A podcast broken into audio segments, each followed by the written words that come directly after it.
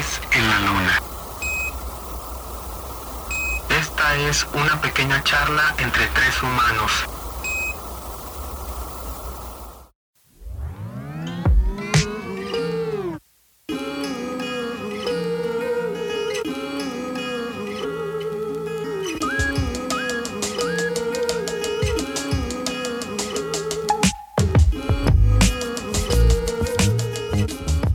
Estamos en la luna de marzo, la tercera de este 2020, que ha sido un año que nos está literalmente implotando en la cara en todos los sentidos. sí, es un año que comenzó con todo y bueno, muchas gracias por escucharnos y escuchar este nuevo episodio de Tres en la Luna. Yo soy Héctor Sandoval. Yo soy Gerardo Heredia. Y yo soy Aldo Hinojosa. Qué gusto estar otra vez con ustedes compartir este espacio donde vamos a tratar varios temas que como les dije este año nos ha traído de todo un poco. Y bien, antes de comenzar, queremos invitarlos a que nos sigan en nuestras redes sociales. Recuerden que estamos en Instagram como 3 en la luna, todo junto y 3 con letra. Y en Facebook también estamos como 3 en la luna. Y en YouTube también nos encuentran como 3 en la luna.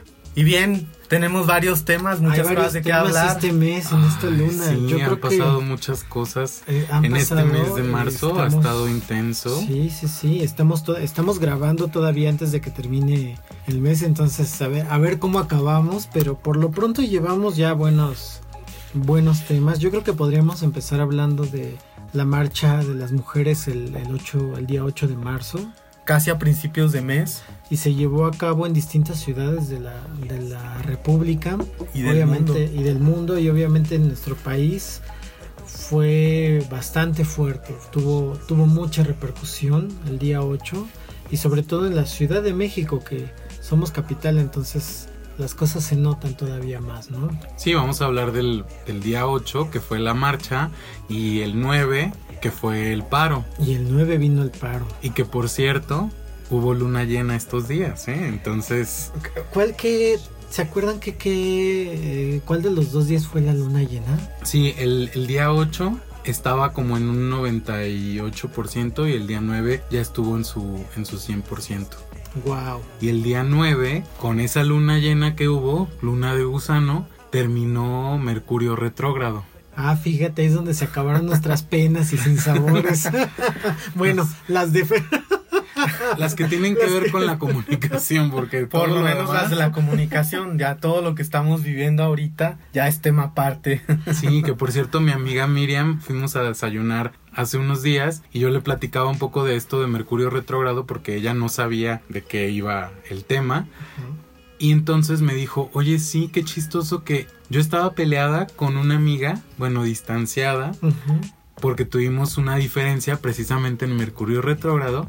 Y dice, y qué curioso que en la mañana del 9 para amanecer el 10, la amiga la buscó para arreglar las cosas. Entonces dice, ay, entonces creo que no es una coincidencia todo esto, ¿no? Pero, pero a ver, ah, vamos a hacer, me gustaría hacer como un paréntesis y a ver que nos contaras un poquito más cómo, cómo fue, qué, qué, significa Mercurio retrógrado y cómo lo, cómo lo vemos reflejado. Sí, Mercurio en nuestra vida como planeta representa la comunicación, los negocios y todo lo que tiene que ver con eso, negocios y comunicación. Entonces cuando Mercurio está retrógrado, quiere decir que tanto los negocios como la comunicación se ven como afectados y a veces no nos podemos comunicar o si tenemos un proyecto que estamos emprendiendo no se da del todo. Entonces como que cuando está Mercurio retrógrado hay que tener más paciencia con la comunicación, con lo que decimos, cómo lo recibimos, cómo lo decimos es cuando uno debe tener cuidado en eso. Básicamente de eso trata Mercurio. Y Mercurio es el planeta de Géminis y de Virgo. Pero a, Virgo lo rige de noche y a Géminis de día. Ok. Sí, entonces Mercurio retrógrado tiene que ver con la alineación de los planetas y de Mercurio en este caso y cómo están en ese momento y todas las cosas que se dan en Mercurio retrógrado. Entonces, de hecho, sí, Héctor y yo también tuvimos por ahí diferencias con, con unas amigas en Mercurio retrógrado, que terminó el 9 de, de marzo. con la luna llena. Que por supuesto esto no puede ser una coincidencia con todas las cosas que suceden en nuestro en nuestro día a día y en nuestra sociedad y que también tuvo que ver yo creo que entonces con la cuestión de la comunicación. Claro, los mensajes. Los mensajes tan fuertes que las mujeres dieron el día 8, ¿no? Y que también ayudó toda la energía de la luna llena. Exactamente. Y sobre todo las mujeres, que pues su pues, ciclo menstrual es. tiene que ver ahí eh, una cuestión lunar. Qué maravilla, ¿no? Yo estaba fascinado viendo todo lo que estaba lo que estaban haciendo. Yo no, no salí de casa. ¿Ustedes salieron de casa esos días? Cuando no, se llevaron a cabo la marcha y el, y el paro. No, yo creo que también esto es justo parte del respeto, ¿no? Si ellas estaban haciendo una marcha, pues a qué va a salir uno como hombre a entorpecer todos estos movimientos, ¿no? Bueno, puede salir este apoyar también, había un espacio para contingentes mixtos, no estoy seguro si también para hombres, cuando se han hecho me parece que si tú vas como como aliado, como se dice correctamente, tú marchas atrás, entonces tú vas en, al final cerrando y también un poco pues ayudando, ¿no? Sí, que justamente es uno de los temas que queremos, tratar de cómo puedes ser aliado del movimiento feminista.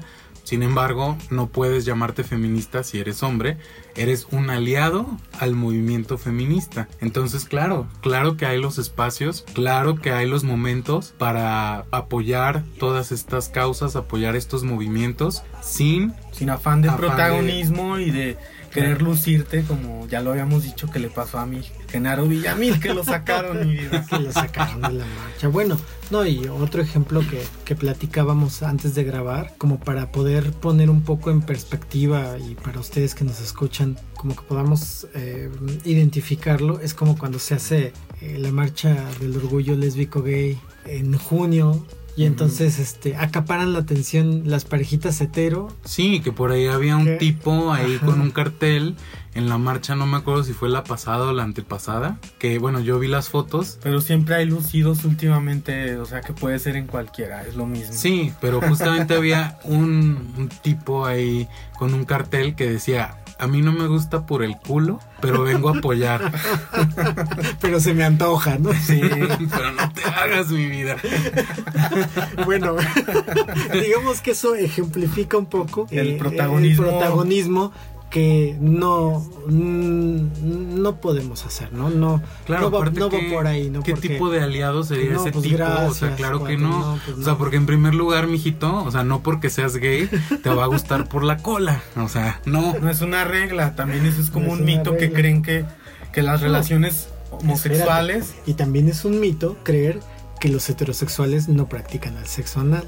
Claro, y que no tendría nada de malo, como... Ni de sorprendente. Exacto, o sea, porque al contrario, tiene muchas terminaciones nerviosas, el, ano, el punto G del, del, hombre se llega a través del ano. Entonces, bueno, quien no conozca todos estos datos, ahí los tienen, queridos heterosexuales. Miren que yo tenía un compañero en Guadalajara de un ex trabajo y me acuerdo que él me platicaba que, que se dio la oportunidad, el chavo es heterosexual, y me dijo que se dio la oportunidad de probar el sexo, o sea, que su esposa le hiciera sexo anal a él. Que lo penetrara. Que lo penetrara. Y pues me dijo que, que era algo que le encantaba, que, que disfrutaba mucho, entonces pues ¿Pero hay una penetración con, con, un juguete sexual o...? No, eso sí ya no, no, no entré en detalles, pero dijo que él sí había experimentado que su esposa lo penetrara a él, entonces que era algo que... Pues sí, pues claro, finalmente... quien esté muy abierto a todo eso. Y exactamente, entonces si hay heterosexuales que tienen sexo anal, no por ser gay te va a gustar el sexo anal. Claro, y no por ser hetero no te va a gustar el sexo anal. Entonces, bueno, eh, eh, era como una ejemplificación de qué podemos, por ejemplo, hacer los hombres en apoyo a las compañeras feministas. Claro, porque por ahí escuchamos muchas quejas de decir, ay, pues que haya un día del hombre, ay, ¿por qué no dejan que las ayudemos? Ay, ¿por qué no? O sea, todo esto, ¿no? Dices, no, no, necesitan tu ayuda.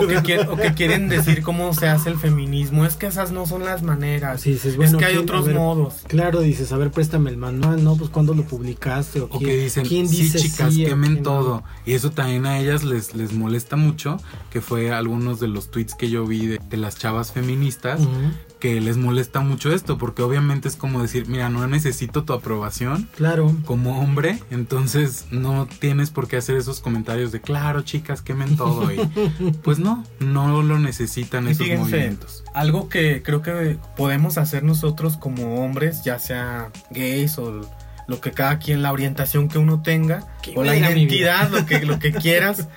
Yo creo que lo que podemos hacer como hombres es informarnos exactamente de qué se habla cuando se habla de feminismo. Porque es muy común y a mí creo que es algo que me choca muchísimo querer reducir todos los movimientos feministas a feminazis, que es un concepto deplorable y reduccionista. No y- existe además. Incongruente, No existe. aparte, porque Además no existe. Ajá. Ah, escuchen por favor a esta chica que se llama René Gust. No sé si lo estoy pronunciando bien. Tiene un tema fabuloso que se llama La cumbia feminazi. Por favor, escúchenla. Es una chica. Y que justamente en las letras dice, ¿dónde están mis cámaras de gas y tus horas de trabajo forzado? Sí, exacto, es un concepto que de alguna manera si lo tratamos de entender y de rastrear de dónde viene, pues es básicamente viene de grupos conservadores que tratan de ridiculizar todos estos Y movimientos. que ellos sí están cerca del nazismo. Por cierto. como el clero, por ejemplo, el la, clero, la que iglesia apoyado- católica, que que, ahí tenemos a, sí. a mi Juan Sandoval Íñiguez, Ay, haciendo bueno.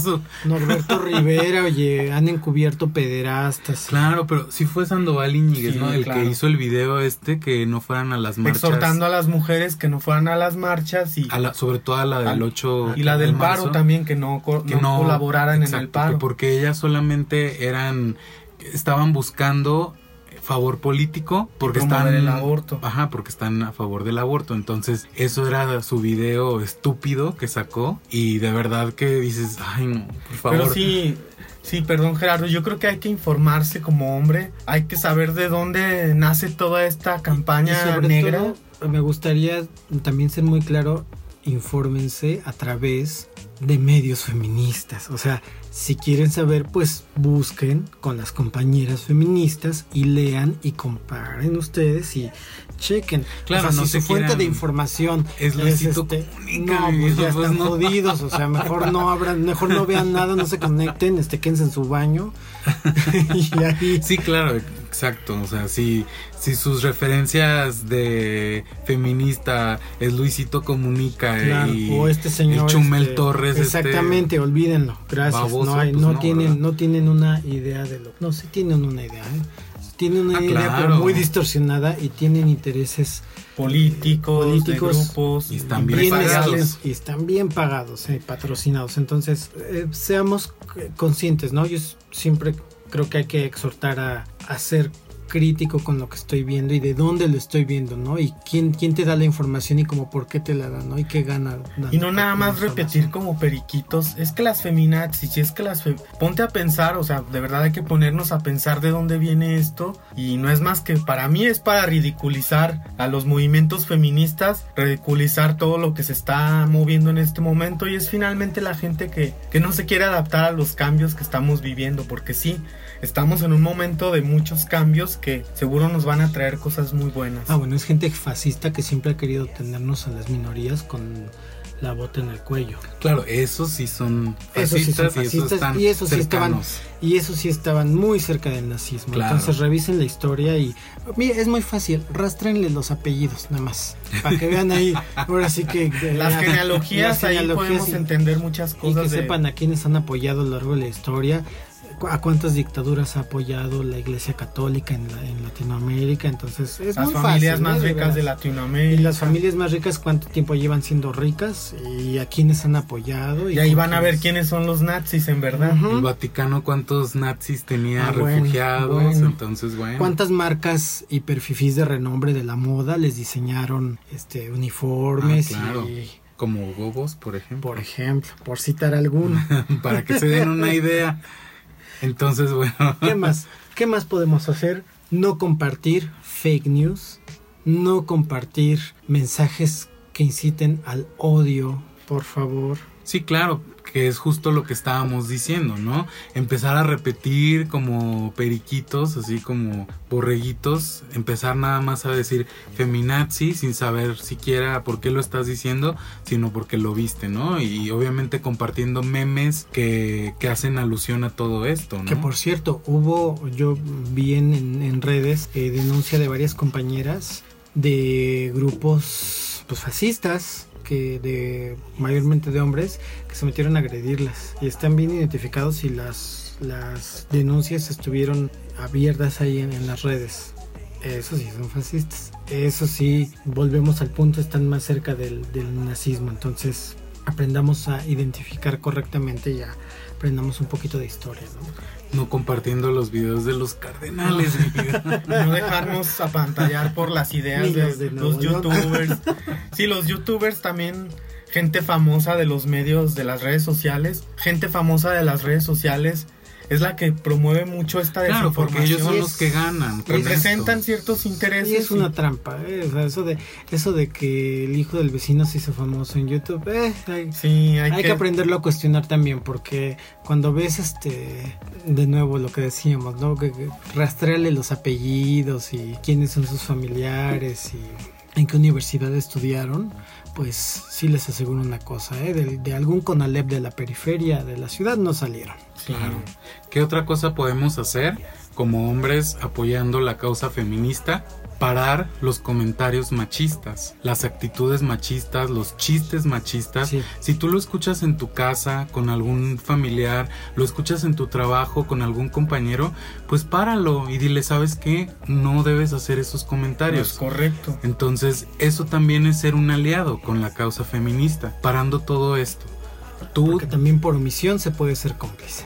Claro, eres parte del problema. Si dejas que alguien se burle a costillas de, todos estos movimientos que han logrado muchísimas cosas y que por eso se hacen estos movimientos, ¿no? Entonces, esa es otra cosa que tú puedes hacer como hombre, como aliado, parar todas estas agresiones a quien sea, ¿no? Y, y todo esto de, oye, no, no hagas estos comentarios porque es machista, etcétera, etcétera. A veces escuchan más a otros hombres, ¿no? Entonces, bueno, pues hay que agarrarnos Usarlo de a- ahí, usarlo a claro, ex- usarlo a, a a- nuestro favor, ¿no? y También a favor decir, de ellas, a a decir, de bueno, ellas. voy a ser un aliado, voy a parar esto, lo voy a, a, a decir, sabes que esto no se hace por esto y por esto, ¿no?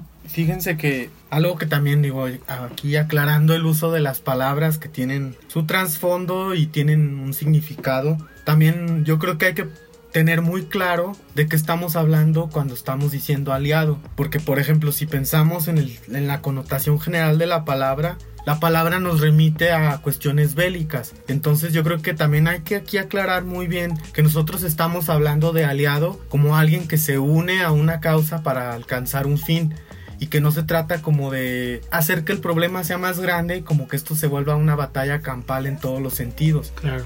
Yo creo que aliado hay que aclararlo, digo, nosotros lo estamos utilizando como una persona que se une a una causa. Claro, el uso de la palabra, ¿no? Porque Sí. una palabra tiene varios significados, varias connotaciones, pero en este caso se está usando el de unirte a alguna causa o a otra persona para un fin en común. Sí, porque al principio cuando escuchaba en algunos podcasts algunos activistas que utilizan la palabra y no la aclaran, a mí sí me hizo un poquito de ruido y le comentaba a Gerardo que a mí sí me remitía un poquito a cuestiones bélicas.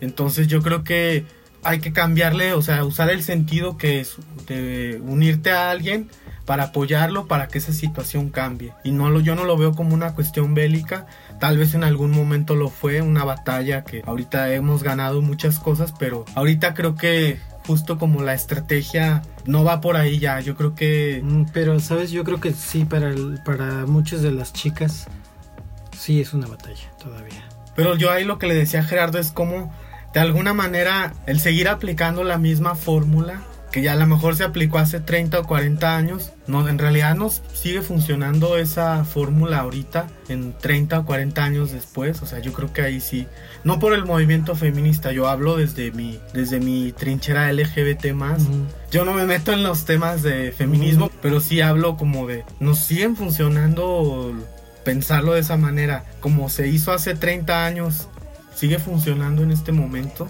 Es una buena, es un buen planteamiento. Y, y es un buen ejercicio el replantearse y, y entender que además las dinámicas pueden ir cambiando. eh, y los conceptos también, por supuesto. Claro. Pero, pero sí, al final el, quizá el trasfondo sigue siendo pues el- el- la supervivencia y el pues el ganarle al que pretende erradicarte de este planeta. Sí, claro, o sea, evidentemente mantenerte claro, mantenerte con la fuerza para seguirte afirmando en el mundo, pero Claro. Y que también, digo, aclarar que a lo mejor no todo el mundo hace comentarios machistas con dolo.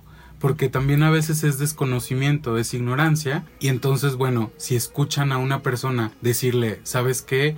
Esto es machista por esto y por esto, a lo mejor la persona te lo va a agradecer porque no estaba consciente que estaba haciendo un chiste machista o que estaba haciendo un comentario machista u homofóbico, por ejemplo, en el caso de, de nosotros como Ujú. comunidad LGBT más. Entonces, a veces las personas hacen comentarios no con maldad ni con, con el afán de, de ofender, pero sí es muy necesario aclararles por qué están haciendo un comentario homofóbico, machista, racista, clasista, etcétera. Y a lo mejor sí, las personas de verdad te lo van a agradecer. Te van a decir, ¿sabes sí. qué? No, no, es, no fue conscientemente, voy a cambiarlo, ¿no? Entonces voy a tratar de no, de no usar todo esto. Porque todos hemos en algún momento Claro. hecho comentarios que pueden ser racistas, clasistas, homofóbicos, machistas. Claro, hemos sido no educados nos- en sí, una claro. sociedad que lo es. Entonces, eh, la, la toma de conciencia es, es necesaria. Sí, entonces a lo mejor sí, muchas personas puede que se enojen si tú los paras con, con estos chistes machistas, homofóbicos o lo que sea, pero habrá otros que no, que al contrario te lo agradezcan y cambien, ¿no? Su forma de, de verlo. Y por cierto, ya que estamos hablando de este tema, y si alguno de ustedes que nos escuchan se ha preguntado, bueno, ¿y para qué sirven todas esas manifestaciones? ¿Y para qué sirve tal? Les vamos a dar una muy buena noticia de algo que pasó en marzo. Harvey Weinstein ya fue sentenciado a 23 años de cárcel. Y recordemos que Harvey Weinstein fue uno de los, no sé si el primero o de los primeros personajes públicos y muy poderosos así, con mucho poder dentro de la industria del cine gringo, en ser acusados por el Me Too. Entonces, Ahí está una prueba. Algo, es algo que hay que celebrarse y es una victoria de las de las mujeres y de las feministas. Claro que es como por ejemplo cuando nos han preguntado a nosotros por qué la marcha LGBT más, pues esto es lo que contestamos, ¿no? Que todas estas victorias que se han logrado a partir de, esto son ya innumerables, no es una o dos, han sido muchas que sean muchos logros que, que hemos podido obtener como, como comunidad. Entonces, claro que sí, claro que sí sirve, claro que vale la pena. Claro que la protesta es legítima y claro que sirve de algo manifestarse y hacer un movimiento. Ahí está una, un botón de muestra para quien lo llegue a dudar. Porque además tirar a un personaje Claro. como este tipo lo que representa que es el poder casi casi absoluto en un en una industria Que en algún momento se podía ver como algo imposible. de verdad que sí claro eh, es- eso Sí. es un gran logro ¿eh? Y hablando de otros logros también a ver Aldo, tú nos ibas a compartir unas Sí, estadísticas. les, les- les quiero compartir con tu rápidamente. Ya vengo yo así súper preparado. Eh, por ejemplo, el 9 de marzo, que se realizó el Día Sin Mujeres, tuvo un impacto económico de 30 mil millones de pesos. Y esto es un 15% más de lo que se había previsto. 4 de cada 10 personas en actividad productiva son mujeres y 7 de cada 10 mujeres participaron en el paro. Y esto se vio más reflejado en la Ciudad de México. Entonces, bueno, sí. este Para es- que vean este que sí para que vean que sí sirve y que sí funciona. Claro que sí hubo claro, un impacto. que sí, sí se genera un impacto. Y que la presencia femenina es muy importante en lo laboral, en lo personal, en lo profesional, en todo. ocupan un, un- lugar bastante eh, grande dentro de la sociedad sin ser reconocido. Claro, y también digo, estas son las estadísticas en cuanto a los logros, pero también es bueno conocer las estadísticas del por qué, ¿Por ¿no? qué? Porque además las mujeres son el 51% de la población, pero son el 70% de las personas que viven en pobreza, encabezan además el 83% de hogares monoparentales, así que este señores que están en contra del aborto, ya sabemos lo que piensan de la de la paternidad responsable. Sí, que no la hay, el padre Que no ausente, hay. que es muy común Es muy común. aquí en nuestra cultura. También ellas hacen el 82% del trabajo del hogar, pero se quedan con el 32% del total de los salarios. O sea, es eh, una estadística súper desigual. Producen además el 60% de los alimentos, pero solamente son dueñas del 2% de la tierra. Entonces, bueno, eso es como un poco de números rápidos, como para Cifras que sepamos que en dónde estamos. Parados Y, el por y el qué, por qué. ¿no? de estos movimientos. El por qué llega un momento que dices, basta, no pueden seguir las cosas como han seguido hasta ahora. Y dándole un poquito de, de, de- de vuelta a la tuerca, les cuento que este, esta semana fui a ver la exposición de Mon Laferte Ah, en el Museo de la Ciudad de México. Ay, no. mi, Lu- mi Lupita D'Alessio hipster, hijo. que ya se lo dije una vez en Twitter ¿Ah, y hasta me serio? puso corazoncito y Ay, todo. qué eh. mona. Sí, muy mona mi Mon Laferte. Le puse por ahí el comentario y sí me lo contestó. Yo no tengo Pero el mejor placer. canta mi vida. Mejor porque- canta mi vida. Yo no tengo el placer ni de conocerla ni de haber intercambiado nunca una, una correspondencia, pero sí tengo que decir con mucha pena que su exposición es muy mala. A ver, Aldo, suéltate. Tú que eres el que está muy metido en todo esto del mundo del arte. Suéltate, Eres tú el- que eres bien vivo suéltate, hijo. Pues miren, para empezar, toda la comu- bueno, no toda, pero sí una gran parte de la comunidad, si se le puede llamar así, artística, de, sobre todo de pintores en esta ciudad y pintoras, estaban muy indignados porque todos nos preguntamos por qué se le está dando un espacio oficial del gobierno de la Ciudad de México a Mon Laferte para exponer. Porque ella además no es pintora, o sea, ella es una cantante con un hobby que es la pintura. Es decir, es casi casi una señora que pinta. Porque volvemos a lo mismo, ¿no? ¿Por qué darle esos espacios a esta gente como Mon Laferte, como el tipo este, el del Zapata, que llegó a Bellas Artes? Entonces dices, ¿por qué darle Poco esos espacios a ellos? Poco le faltó a mi Mon Laferte llegar a Bellas Artes. Pues mira, ya no me sorprendería.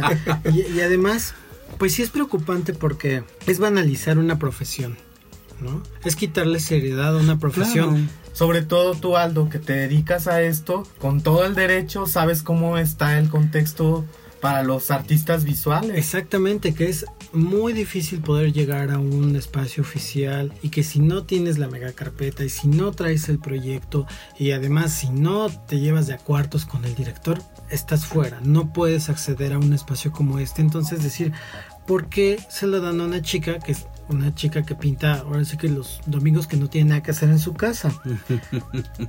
realmente pues esto es una cuestión de, de, de que hubo una muy una pues cómo decirlo Relaciones públicas, públicas, como claro. lo decíamos en el episodio pasado Sí, sí, sí. eh, para llegar directamente con el director y que acepte esta exposición porque no tiene ningún mérito las obras son malas ya las vieron Gerardo y No. sí, de hecho aquí las estamos viendo y la verdad es que no se pierden de Que mi nada. sobrinita pinta mejor.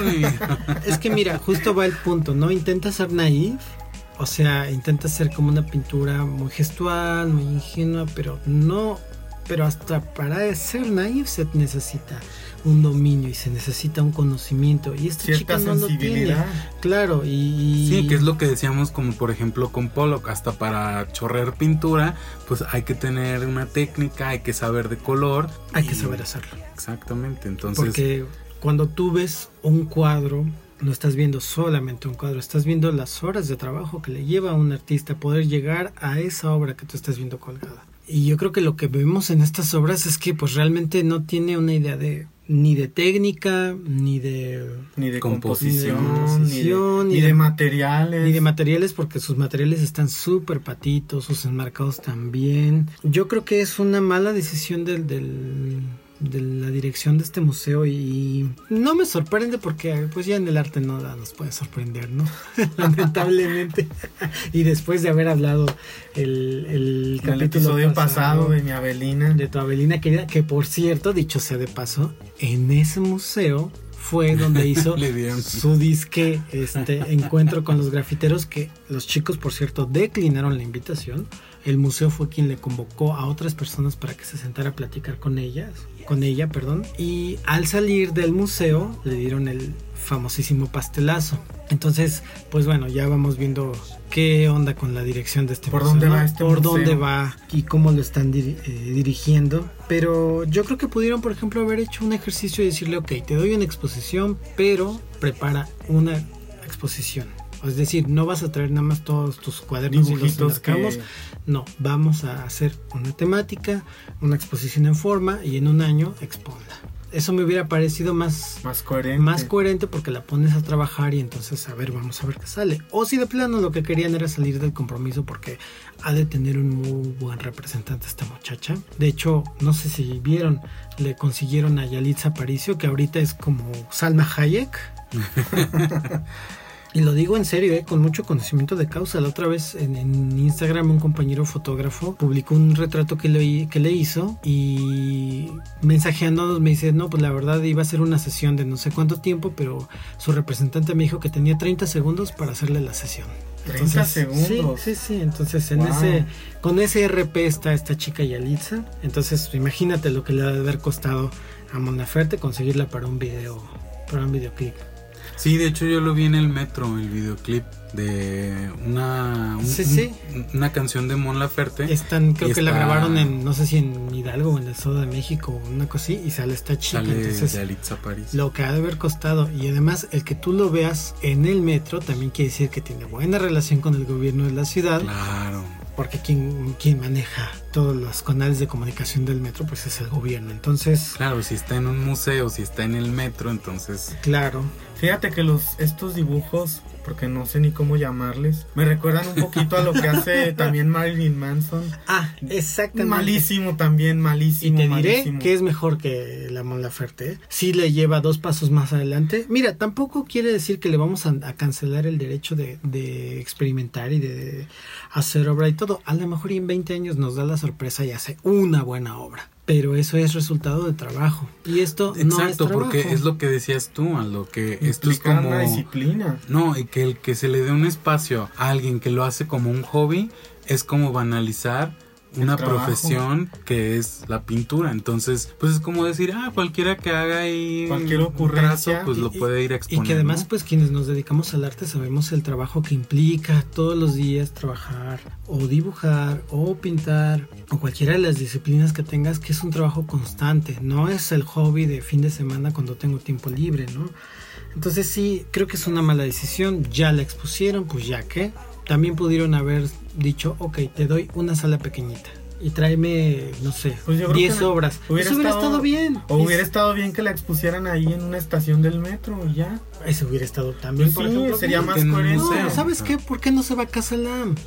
Pues ahí exponen las señoras ricas que pintan. Hubiera expuesto en Casa Lam. Y mira que hay señoras ricas que pintan, que pintan muy bien, ¿eh? O sea, no lo digo este, de manera, si soy así, no lo digo despectivamente. Conozco muchas señoras ricas, de veras ricas, ricas, así de Bosques de las Lomas, que pintan muy bien, Ahí ¿eh? tienen su pobre Tienen- Ahí casa. tienen su pobre casa, pero pintan muy bien, saben, han estudiado, saben de técnica, saben de color, saben de materiales. Posiciones. Pero finalmente, vaya, pues es Casa Lames de señoras ricas. Entonces pudo haber expuesto ahí Claro, y le ¿por hubiera ido no? muy bien y hasta lo vende. Y aquí, pues realmente es un museo menor, sí, pero es un museo oficial. Y hay mucha gente que de verdad tiene trayectorias más. Pues para empezar, tienen trayectorias ya como pintores, ¿no? O, o aunque sean emergentes. Que no esta- lo hace por pues hobby. sí, que no lo hacen por hobby y pudieron haber entrado al museo. O como te digo, decirle, te doy una sala, tráeme 10 obras, así lo mejor y ya. Salimos del compromiso y que venga quien vaya a cortar el listón, felicidades, a besar bebés y se acabó tu exposición. Pues sí, o ahí en el Zócalo o algo, o sea, no... no- Como un espacio más acorde. ¿Y Sí. como cuántos cuadros? Yo creo que yo creo que ha de traer como unos híjole pues mira la primer sala es de sus dibujitos si, si van a verla yo sí les recomiendo que la vean para que ustedes lo juzguen y No se queden con no lo se queden que- con la duda y pues bueno y con para lo que que se les desengañen está diciendo. a mí me parecen muy malos, pero bueno, a lo mejor habrá quien le guste mucho. Este, la primer sala es como de dibujos y tintas y son como de hojas de cuaderno, entonces ahí trae yo creo que como unos 15. Luego viene otra sala donde le están reivindicando la exposición porque la presentan como activista, que no tiene nada que ver, uno puede ser activista y ser un mal pintor. Y pues ni modo que le haces, no está No puedes tener no toda va- la vida. no, y además una cosa no te convierte en otra, ¿no? Entonces ahí está otra sala que tiene unas dos obras. Y luego viene otra sala con pinturas más grandes. Yo creo que hay de traer unas 30, 40 obras. Es demasiado para mi gusto.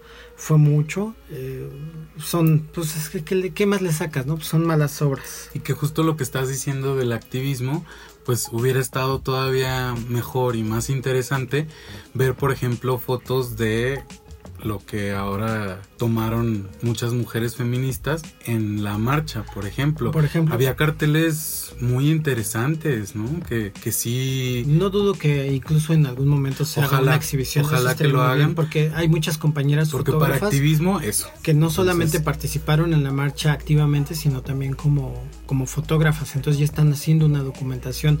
Yo creo que ella puede ser activista y eso yo no se lo voy a cuestionar. Eso No. es una cuestión Y está personal. bien, fíjate, yo pero, creo es- que... pero sí es, pero como pintora no la da, ¿eh? no da, Fíjate, perdón. Sus es- canciones son simpáticas. Y está bien que ella como cantante que tiene seguidores muchísimos, aproveche ese espacio y esa voz que tiene para hacer justamente ese activismo, pero de eso, a que sea artista Esto es, plástica. esto es aprovecharse de su imagen.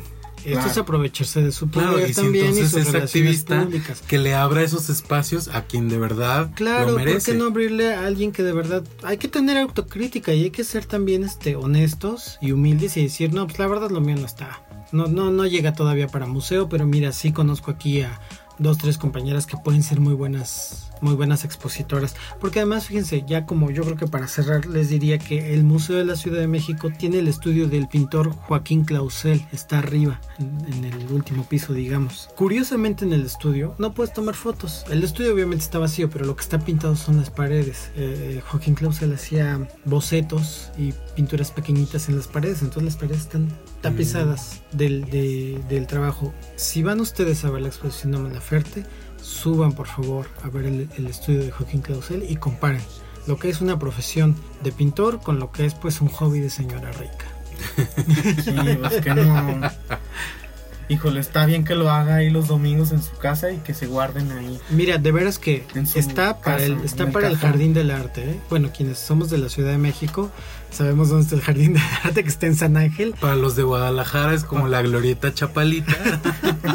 Y creo que he visto mejores cosas en la de Glorieta verdad, Chapalita. yo ¿eh? también, ¿eh? Y mira que le- los estándares ahí son muy bajos. Sí. Entonces eso es lo que pasa también con, con esta gente que pues como tiene todos los medios y tiene los amigos que le compran, pues de repente les falla ahí como la, la autocrítica de decir, ay, de verdad Sí, esta pieza es claro. buena. Pero Hay bueno, que ser autocríticos, con eso nos quedamos. ¿no? véanla si quieren. Si alguien es buen cantante y lo sigue mucha gente y es súper famoso, no quiere decir que tiene que diversificarse en todos los medios posibles. Sí, porque dicen en mi pueblo que el que mucho abarca, poco aprieta. Sí. Sí, y que por ejemplo, como decíamos, puede usar todos sus contactos para abrirle esos espacios a personas que realmente tienen talento y que no son escuchados. De Entonces, verdad que sí. Yo así ahorita así, así con la mano en la cintura les podría mencionar cinco pintoras emergentes que bien podrían eh, aprovechar una exposición que no se merece esta chica. Así es que ya escuchaste mi Mon Laferte, zapatera a tus zapatos. Bechototes hasta donde quiera que hasta la colonia Condesa, Hasta que seguro ahí es donde vives. Porque no creo que viva en el bordo de Xochiaca. Y que qué bueno que le alcance el dinero para vivir en la Condesa, pues sí. sí, que haya de estar ahorita en cuarentena en la condesa, mi vida. que eso nos lleva al siguiente tema. Hablando de cuarentena, híjole, qué bárbaros. Entonces, Sí, entonces ahorita está, yo creo En que cuarentena. saludando desde la ventana. no y sale así. de su No casa sale ahí de en su la casa. Parque México ahí. Entonces, besototes a todos mis a- condechis. A todos mis amigos de la Condesa que están ahorita pidiendo por Uber Eats, por Food, disfrutándose una, una piña colada mientras los obreros estamos trabajando, preparándole sus comidas. Exactamente. Que ni que no hubiera coronavirus en los Uber Eats. Sí, oye, como si somos, ahora sí que nos exponen a, lo- a los pobres y sobre todo a la gente que está trabajando como delivery y anda ahí con su bici, ellos son, est- están expuestos también porque finalmente pues el estar en contacto, eh, yendo y trayendo, pues claro que te expone. Y que tal cual lo dijimos en nuestra luna de enero, que comenzamos a hablar un poco ¿Se del coronavirus. De todo lo que se ve, todo lo que se veía venir. Todo lo que podía pasar, cómo nos había pasado con la influenza Que y íbamos ahora a estar como en la influenza y Y miren, justamente estamos tal cual, corregido y aumentado. Nada más que fíjense algo que llama muchísimo la atención de todo esto que está sucediendo, es cómo los famosos se han subido a toda esta paranoia, a todo este caos que estamos viviendo, que suben videos para decirte que te quedes en casa, que yo me contagié, que no sé qué. Ay, O no sea, han está visto, súper no han visto el, mediatizado. no, no han visto el meme, el, el meme que dice este Lady Gaga diciendo que me quede en mi casa y luego ponen la casa de Lady Gaga y ponen la toma aérea de la mansión ahí en Miami o vete a saber. Y al lado dicen mi casa y es un cuartito de dos por dos con un catre. Es un cuarto de vecindad, mi es vida. un cuarto de servicio, mi vida. Porque además, pues es que justamente lo, lo banalizan, pero además lo banalizan a través del pánico. Entran en pánico y todo el mundo empieza a compartir fake news y todo el mundo está en la paranoia. Hoy, por ejemplo, digo, estamos grabando todavía antes de que acabe el mes, entonces tal vez cuando ustedes estén escuchando este podcast ya la, todo haya movido, se haya movido de diferentes maneras y haya cambiado la información, pero hasta Ojalá. este punto la gente, hoy yo vi a mucha gente histérica por quererse hacer una prueba para saber si tiene coronavirus. No. Y dices, pues si estás en tu casa tranquilamente, tuiteando a diestra y siniestra, pues lo veo difícil que estés con síntomas que requieran una prueba de coronavirus. Además, fíjate Aldo y Gerardo, el coronavirus, por lo menos aquí en Latinoamérica y particularmente aquí estamos en México, han sido casos de personas que viajan mucho. Entonces, como no es nuestro caso, pues es muy poca la probabilidad de que contraigas ese virus. En realidad, supongo que han de ser ciertos sectores, colonias Eh, de sí. gente con mucho dinero que van a Estados Unidos, a Europa, a donde sea. Exactamente. Y que fueron los que menos se quedaron en su casa al Sí, regresar malditos de viaje. ricachones nos trajeron el virus a todos los pobres y ellos encerrados en su casa Ajá. disfrutando su cuarentena. Sí, porque de verdad, yo sí hubo un punto en el que le dije, le comentaba a esta amiga que les digo con la que me fui a desayunar antes de que Al pasara todo. Antes de me que- fui al brunch, mi vida. Antes de que implotara el, el coronavirus. Nos fuimos allá a la mansión en las lomas, mi vida. Con No, mucho no es cierto. No, fuimos a Coyoacán. Pues estábamos aquí afuera del metro con las quesadillas. Ajá, En y los tacos de afuera del tacos, metro. No, y, de metro. y con esta amiga yo comentaba, le dije, porque obviamente todo esto, de verdad que sí hubo un punto en el que me, me puso de malas, de nervios, por la cuestión económica, de que obviamente a uno le dicen, ay, pues vete a tu casa, pero pues... Pero Ahí entonces tú hazle cómo le vas a hacer, ¿no? bendición y adiós. Que claro, hay, ¿Y hay eso? personas... Y eso si estás contratado, ¿eh? Si tienes un contrato, ahorita lo que están haciendo empresas como Alsea, que a los restaurantes que maneja, de que ah, pues se pueden ir a su casa a descansar. Además, chequen, a descansar. Así Pues lo no, dijeron. mi rey, no estoy descansando, no voy a estar acostado con una piña colada. O sea, son, En mi son balcón medi- mi leyendo. balcón. O sea, son medidas sanitarias que tienes que ac- acatar y no es que me mandes de vacaciones, ¿no? Y además te quieren así, vete sin goce de sueldo, ¿no? O sea, ¿qué clase de inequidad es esta? Sí, entonces, bueno, le comentaba a mi amiga que yo estaba ya de malas y preocupado por, por la cuestión económica, porque, por ejemplo, en el caso de Héctor, pues él trabaja para la UNAM y bueno, ahí pues es burocracia para los pagos. Entonces, si la UNAM funcionando al 100 Se le tardan tarda. en pagar, entonces ahora imagínense cerrada la universidad, pues no. Sí, además ya lo he dicho, yo no soy trabajador de base ni mucho menos.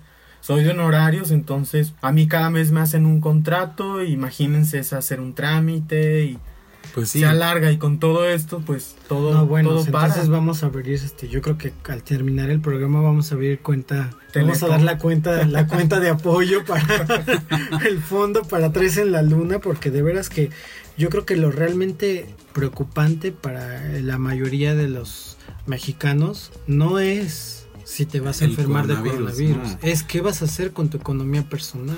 Claro, y es lo que yo le decía a mi amiga. De verdad que estoy harto de estar viendo todas esas campañas de los Quédate famosos de quédate en tu casa, donde ellos ahí tienen... Además se toman la foto en su mansión. ¿no te Ay, eso, eso, el video, el video y En que... la alberca. Ay, yo quiero mucho a mi Lila Downs, pero híjole, mi Lila Downs ahora sí me cayó gorda, mi ¿Por qué? la A ver qué pata. hizo. Porque también hizo eso, o sea, se O sea, grabó en su casa, que se ve enorme, y, y dice, quédense en su casa.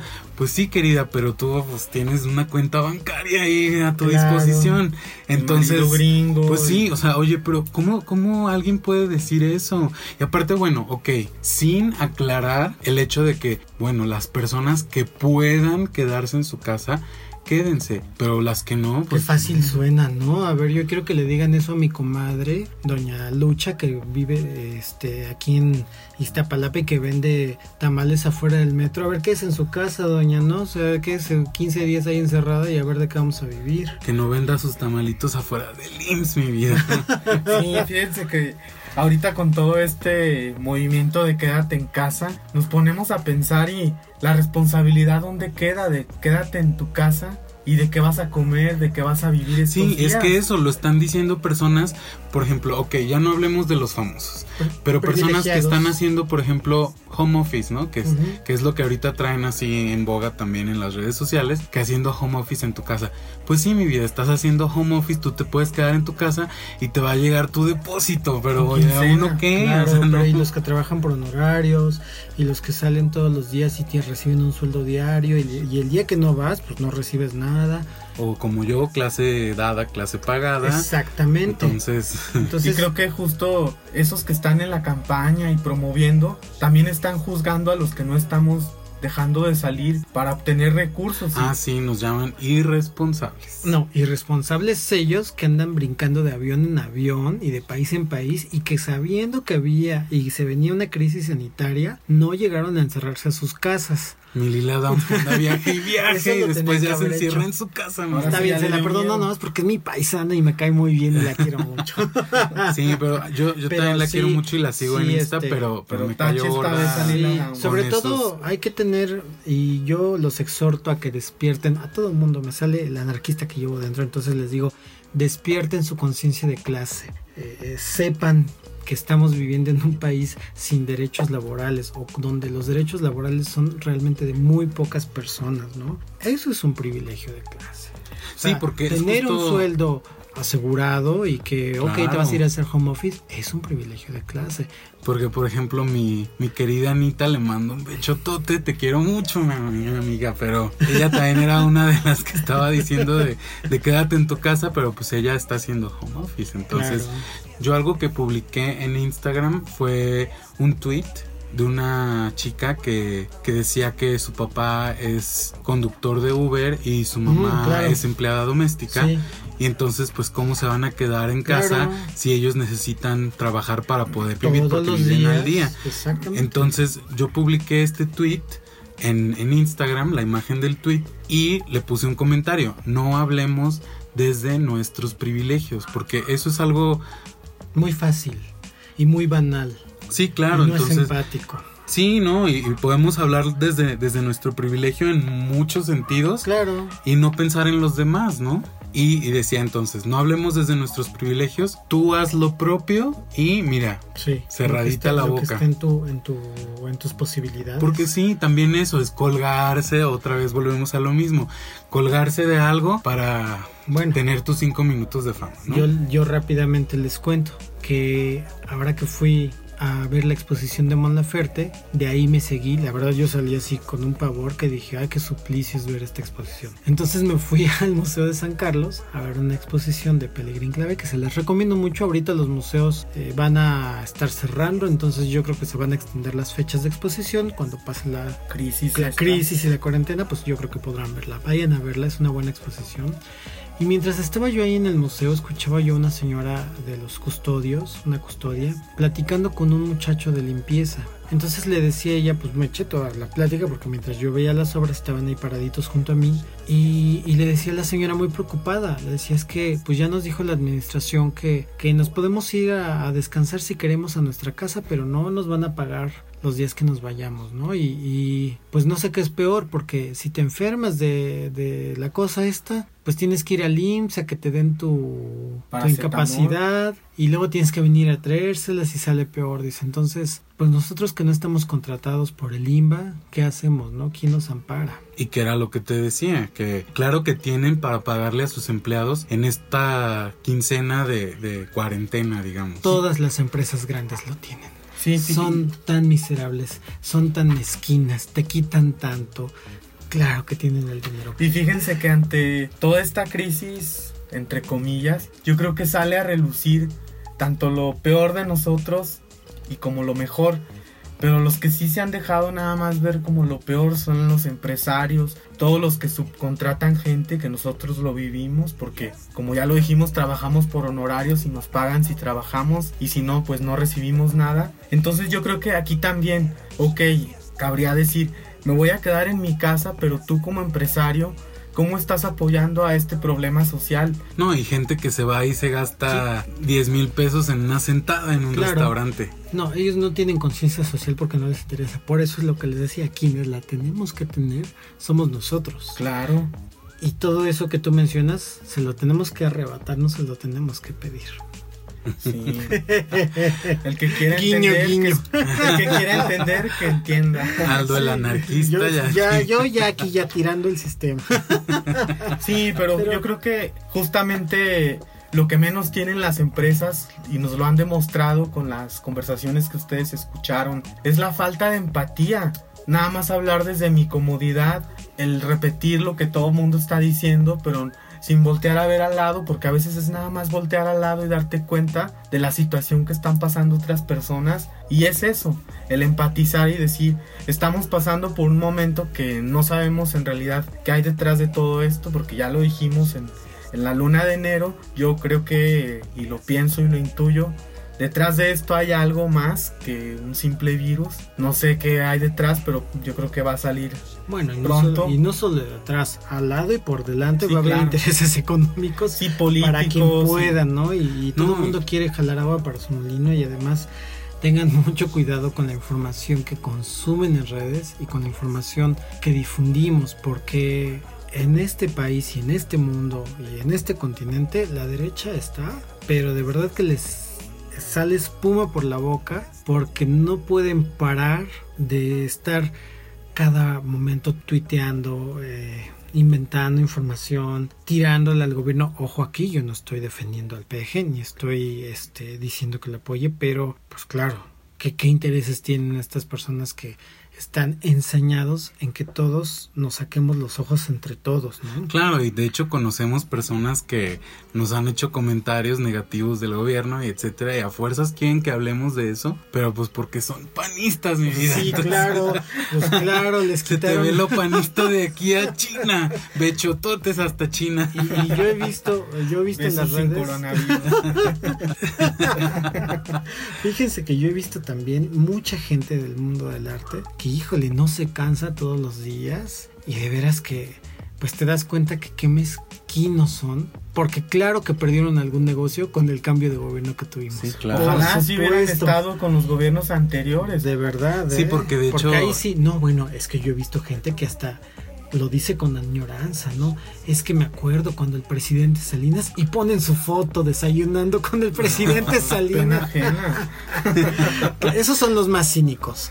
Los otros pues se hacen los izquierdosos o los centroizquierda o shalala, ¿no? Pero sí hay gente muy cínica que sí, sí, este, sí de verdad no, no, no decía nada porque claro, tenía las amistades en la Secretaría de Cultura y en la Secretaría de acá y pues claro, tenía los nadie favores. Nadie criticaba nada, nadie criticaba nada. nada. Bueno, pues como ustedes saben, yo trabajé para Milenio entraron en crisis en cuanto supieron que ganó Andrés Manuel y despidieron así a media plantilla, ¿eh? Así de un día para otro y de plumazo despidieron a media plantilla porque les entró el pánico, el tiquismiquis y ya, ya, ya no sabían ni para dónde correr. Sí, ¿no? Y de hecho hablando de todo esto, otro de los fenómenos que se dio con esto del coronavirus fueron los famosos que resultaron tener coronavirus. Y lo pongo entre comillas porque, por sí. ejemplo, ahí está el caso del Tom Hanks. Se colgaron de alguien famoso para que la gente crea todavía más, entre en paranoia con esto del coronavirus y digan, no, sí es que hasta Tom Hanks tiene coronavirus.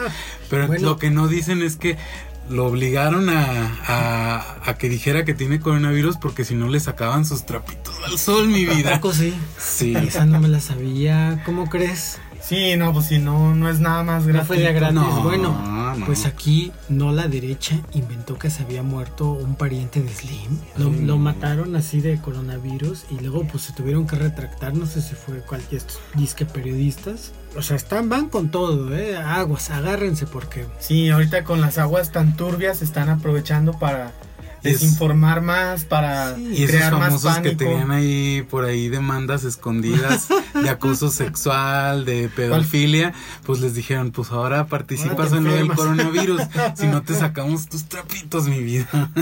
Qué conspiranoicos nos estamos escuchando. No, pero es para que la gente escuche. Se ponga a pensar Y- y que piense un poquito antes de hacer viral todo esto, porque obviamente eso es lo que quieren, que se haga viral, ¿no? Claro, pero además eh, yo creo que lo importante es que, de nuevo, comparemos información, no nos quedemos solo con una versión, busquemos, investiguemos, preguntemos y no hay que llegamos en pánico. Y miren, justo que les decíamos el, en la luna de enero de todo lo que El gel pasó. antibacterial, ¿se Ajá, acuerdan? Eso, eso quería tocar. Cuéntales, Héctor, por favor. Sí, miren, el día de ayer estaba platicando con mi hermana, ella vive en Guadalajara, mi hermana Marta. Y Bechetotes a Marta. Bechetotes a Mm. Marta. Hasta Chapalita. No, ella no vive en ah, Chapultepec. bueno, en Chapultepec, ¿dónde vive? No, vive en Tlajomulco. Tlajomulco. Ah, mira. Y entonces me estaba platicando que estaba tratando de conseguir gel antibacterial en las farmacias Guadalajara. Y me dijo que un gel, o sea, imagínense el negocio que es en este momento el gel antibacterial del que hablamos en la luna de enero, como bien dijo. Gerardo. Del señor este que tuvo su primer Su millón primer con millón, el gel antibacterial. El primer millón de pesos que lo obtuvo durante la pandemia, entre comillas, de AH1N1. Pues bueno, el gel ahorita antibacterial tamaño individual de cuesta bolsillo. de- el O sea de bolsillo. No trae más de 200 mil. No, no, Ni no. siquiera llega a los No, 200, ni que- ¿no? Que traerá 175, 100 mil. No, Yo menos. creo que menos. 80 mililitros, algo así. Ajá. Cuesta 100 pesos mexicanos, 100 imagínense nada más. Eso es una burla. O sea, imagínense el negociazo. Que es? Ahorita el gel antibacterial está con todos los cubrebocas. Ah, pues fíjense que yo venía para acá El y al, entrar al, al metro, afuera del metro estaba un señor vendiendo gel antibacterial casero, obviamente. No sé qué tan recomendable sea comprar gel antibacterial casero, ¿eh? porque tendría efectividad. Eran así frasquitos de botica, entonces... es que pa- la gente pues, para sin- hacer su negocio nomás le Sí, echa ahí mira, agua. yo, y me acordé mucho de eso, Héctor, y dije, aquí mi compadre va a hacer su primer millón de pesos con su gel antibacterial. Ahí como lo ves con sus frascos de botica. Ay, ¿cómo lo ves? Con sus guacales y sus frasquitos de botica, se me hace que sí se anda ganando una. Sí, sí, y que seguro va a seguir subiendo, porque como hay desabasto, pues para las farmacéuticas y para quien esté Claro. haciendo todo esto, todo, todo un tema lo que estamos viviendo en este momento, pero como siempre vamos a cerrar con lo que lo maravilloso que nos trajo este mes, a Porque pesar de Aún dentro de la tragedia y la crisis. claro, claro, siempre hay hay algo bueno. Sí, Volví a ver a mis compañeritos del taller que les dije que había tomado eh, cuando se los comenté en la luna de febrero. Volví a tomar otro taller con, con este maestro que, por cierto, bueno, sí, me dijo que iba a escuchar el, el podcast, entonces si lo escucha, le mando un bechotote. y pues los volví a ver, volví a ver a, a mi maestro, a mis compañeros y fue un encuentro muy lindo porque de verdad somos personas que vibramos a, a la misma Frecuencia. frecuencia, entonces pues sí, es, es muy lindo estar en, en sintonía con, con las personas y a partir de eso, bueno, aprendí muchísimo en ese taller que lo he aplicado desde ese día que salí y de verdad yo venía súper contento, le platiqué a Héctor, comenzamos a aplicar lo que yo aprendí en el taller, fue maravilloso. Entonces, pues bueno, si también mis compañeros que me dijeron que iban a escuchar el podcast me escuchan, también les mando un beso a mis compañeritos. Y bueno, eso fue lo maravilloso que me pasó en este mes. A mí lo maravilloso que me pasó en este mes, que ha sido un mes que nos ha traído de todo un poco, se presentó un libro que tuve el gusto de ilustrar, el placer, un proyecto editorial que coordiné, que diseñé, que me vi implicado en todo el proceso. Entonces se presentó ahora en la feria del Palacio de Minería y la verdad estoy muy contento con el resultado. Digo, la presentación estuvo regular zona, pero yo estoy muy contento con el resultado y fue una experiencia muy bonita que me encantaría repetir porque la ilustración es algo que se puede explotar muy bien, sobre todo los que nos dedicamos a las artes, a lo gráfico y la fotografía y a las artes visuales en general. Entonces, para mí fue algo muy lindo ver un libro que yo gesté en todos los sentidos, fue algo muy lindo. Fue mi, mi primer hijo en todos los sentidos porque yo elegí el papel, yo elegí los colores, las tintas que se iban a utilizar, Wow. todo hice las ilustraciones, todo la tipografía la, la elegí. un libro curado completamente por mí. Guau, oye, felicidades, bravo, claro. Gracias.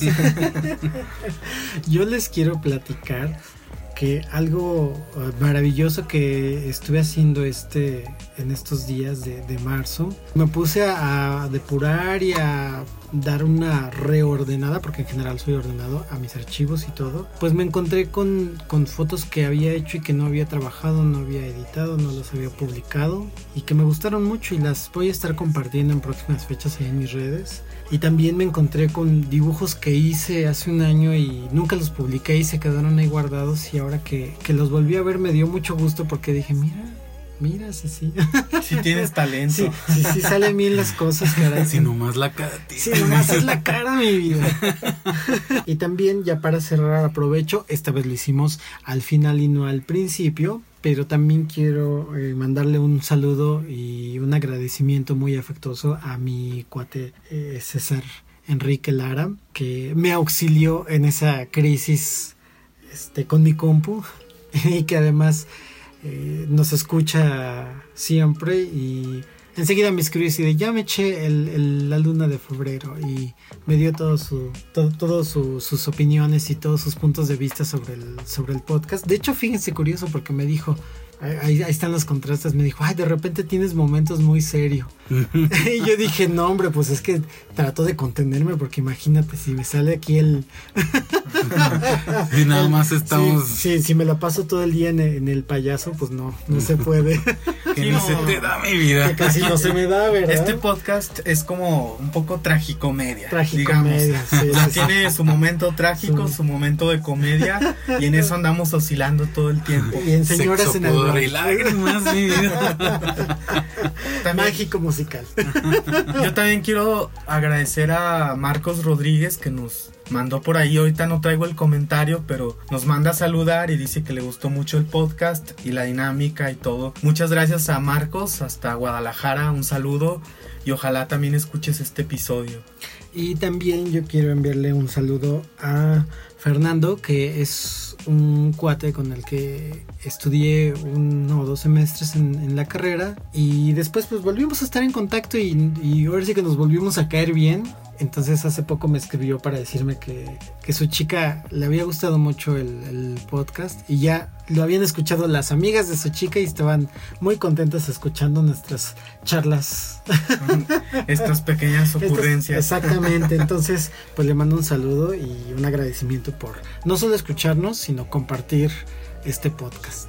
Sí, también a mis amiguitas Ale y Cintia, que también me hicieron los comentarios de- del podcast, que ya lo habían escuchado. Ale la mencioné en la luna pasada. Y bueno, les mando saludos a, a ellas dos y que por cierto coinciden en que se la pasan muertas de la risa. ¿Quién sabe por qué? ¿Qué sé por qué si aquí somos bien serios? Sí, todo lo No hicimos con nada. Sí, sí, sí, esto parece el noticiero de las 7. Si aquí estamos como en ventaneando. No, aquí estamos mejor, la verdad. ¿eh? Allá Mucho ya mejor. pasaron de moda. Sí, ya, ya se quedaron en los 90. No, yo lo digo porque son puras señoras. Ah, no, eso sí. Eso sí. Son puras señoras de bosques, mi vida. Ahí Aquí con, tienes. con Talina Y bien, antes de despedirnos, los queremos invitar a que nos sigan en nuestras redes sociales, en Instagram, en Twitter y en YouTube. Estamos como tres en la luna, tres con letra. Que nos cuenten qué cosas maravillosas les han pasado en este mes, porque no todo es el coronavirus, ¿eh? Hay que desconectarnos un poquito, salir de todo ese mood de miedo, paranoia y famosos infectados.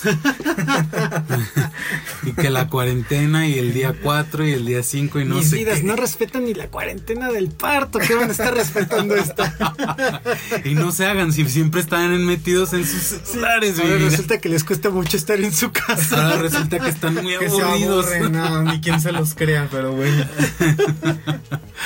Gracias por escucharnos. Escríbanos, coméntenos, síganos y nos volveremos a escuchar en la siguiente luna. Que será la luna de abril. Hasta pronto. Adiós. Bye.